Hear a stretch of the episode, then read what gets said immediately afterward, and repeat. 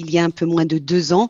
Ali Riza Polat, tout d'abord, il avait été le seul à avoir été reconnu complice des crimes terroristes commis par les frères Kouachi et Amédi Koulibaly les 7, 8 et 9 janvier 2015, faisant 17 victimes. Il avait en première instance été condamné à 30 ans de réclusion criminelle. Le second prévenu est Amar Ramdani.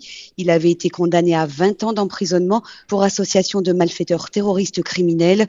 Les deux hommes sont accusés d'avoir fourni une aide logistique et matérielle aux terroristes alors qu'ils connaissaient leur appartenance à l'État islamique et pour Polat alors qu'ils partageaient l'idéologie du djihad armé. Des accusations bien sûr qui sont récusées par les deux hommes. Alors Laurence, il y a beaucoup moins de monde hein, qu'au premier procès euh, qui, on s'en souvient, avait suscité un immense intérêt. Suscité un immense intérêt. Oui, car c'était euh, la première fois en 2020 qu'on jugeait en France un attentat terroriste de cette ampleur. Pour ce procès en appel, les avocats des parties civiles sont présents en cette première journée d'audience. Les auditions des victimes et de leurs proches débuteront dès cette semaine. Elles se tiendront tout au long du procès qui doit durer jusqu'au 20 octobre prochain.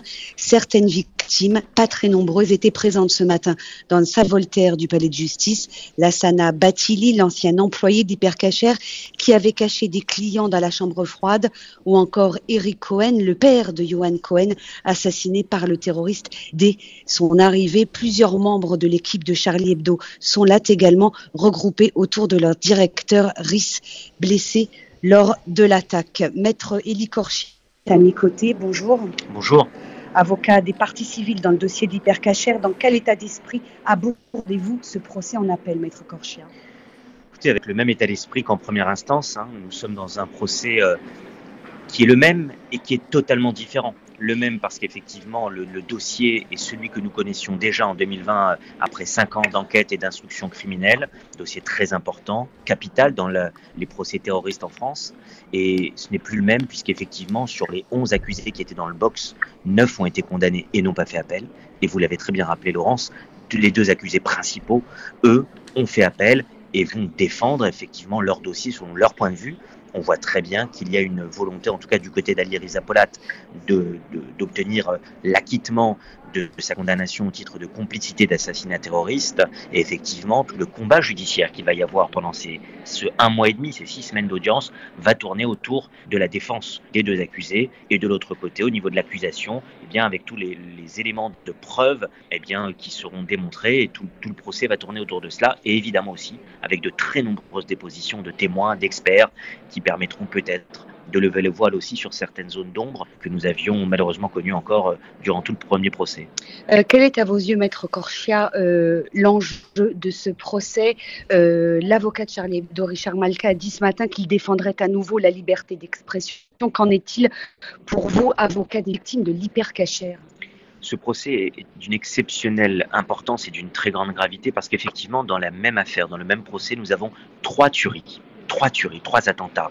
Effectivement, les terroristes ont voulu attaquer en janvier 2015 la liberté d'expression à travers euh, l'attaque contre Charlie Hebdo, qui a décimé les journalistes, les caricaturistes de, de la rédaction de Charlie Hebdo. Ensuite, le lendemain, les forces de l'ordre en tuant la policière Clarissa Jean-Philippe Porte de Montrouge et en blessant plusieurs personnes. Et puis, bien évidemment, en attaquant la communauté juive. Cela a été très clairement établi et, expliqué dans la feuille de motivation de la Cour d'assises en 2020.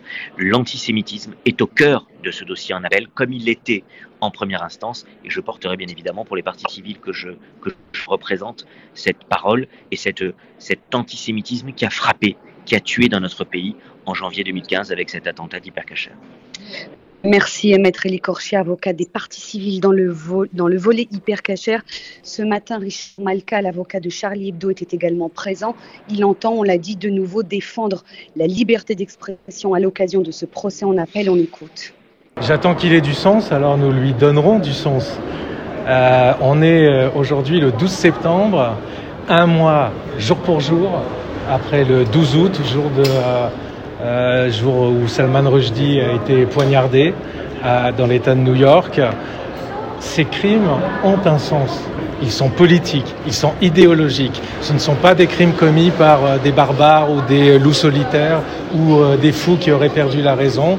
Ils ont un sens idéologique. Ils disent à Salman Rushdie, à Taslima Nasri, à Asia Bibi, à Ayan Hirsi que où qu'elles sont, on les retrouvera parce qu'elles aussi ont des, ont fatwas pour s'être élevées contre la condition de femme qui leur était imposée. Ils disent à tous les musulmans qui veulent vivre paisiblement leur religion en liberté, aux créateurs, aux intellectuels du monde arabe, aux poètes, aux romanciers qui ont payé un si lourd tribut depuis si longtemps euh, à la liberté, qu'ils ne peuvent pas euh, disposer d'un droit de critique, de réserve, du droit de ne plus avoir de religion, du droit de changer leur religion comme absolument tout le monde, et en tout cas qu'ils ne peuvent pas le dire parce que sinon on les retrouvera. Et ils disent aux autres qu'ils n'ont pas le droit de s'émouvoir de cette situation, qu'ils n'ont pas le droit d'en rire, d'utiliser l'arme du rire pour s'en émouvoir. Et s'ils le font, ils sont qualifiés d'islamophobes. Ils ne sont pas islamophobes, ils sont humanisme, humanistes, croyants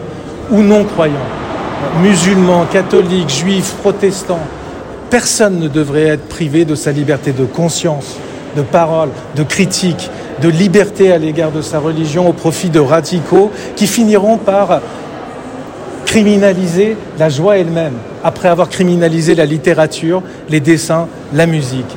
Et vous savez, il y a une arme euh, redoutable contre cette menace euh, qui court de par le monde, c'est la liberté d'expression. Et c'est pour ça que ces terroristes en font un objectif prioritaire. Et cette liberté d'expression, chaque citoyen en dispose. Cette arme, chaque citoyen en dispose.